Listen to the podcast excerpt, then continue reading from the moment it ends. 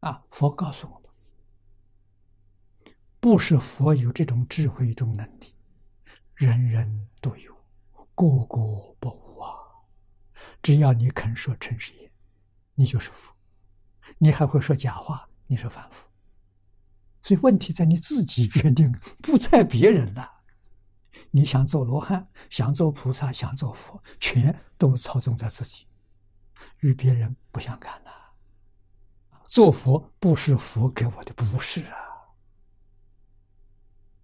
啊，佛给我的是个正上缘，我以前不知道这个道理，不知道这个方法，哎，他把这个道理告诉我了，方法告诉我了，我只要依照这个道理，依照这个方法去做，我也能成佛。